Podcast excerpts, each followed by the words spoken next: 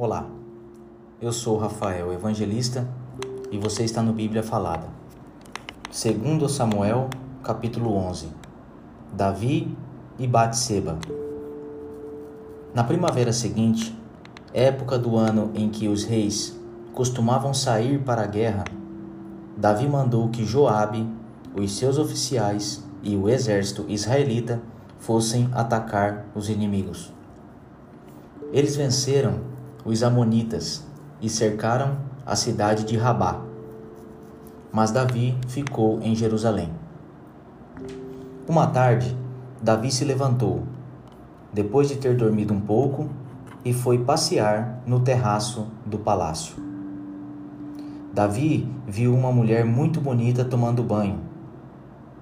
Então, ele mandou que descobrissem quem era aquela mulher e soube que era Batseba, filha de Eliã e esposa de Urias, o heteu.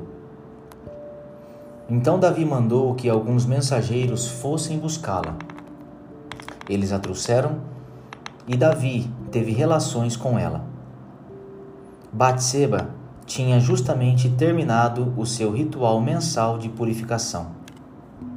Ela voltou para casa e depois descobriu que estava grávida e mandou um recado a Davi contando isso.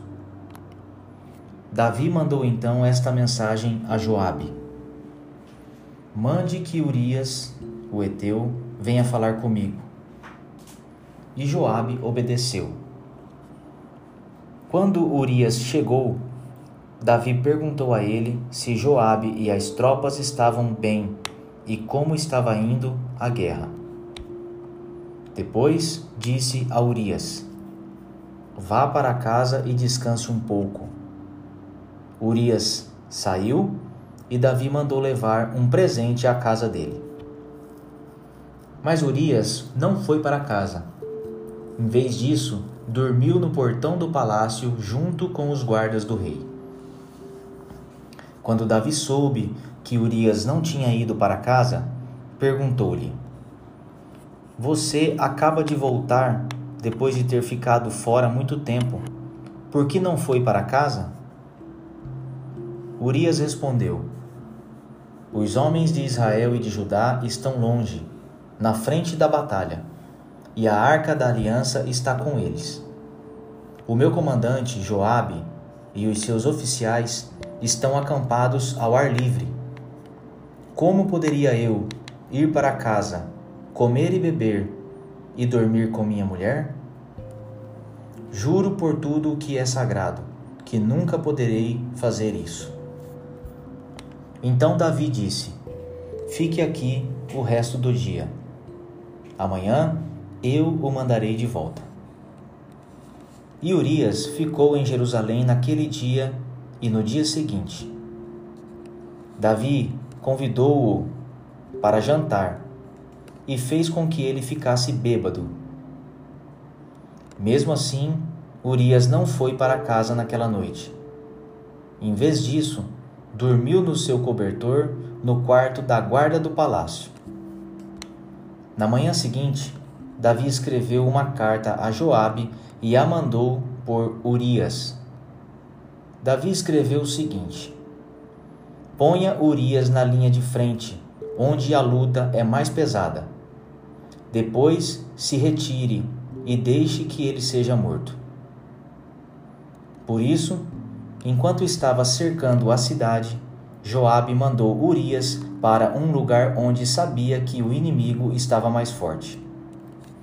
As tropas inimigas saíram da cidade, lutaram contra as forças de Joabe e mataram alguns oficiais de Davi. E Urias também foi morto. Então Joabe mandou a Davi notícias da batalha. Ele disse ao mensageiro o seguinte: Se, depois que você contar ao rei tudo sobre a batalha, ele ficar zangado e perguntar: Por que vocês chegaram tão perto da cidade para lutar com eles? Não viram que eles poderiam atirar flechas do alto da muralha?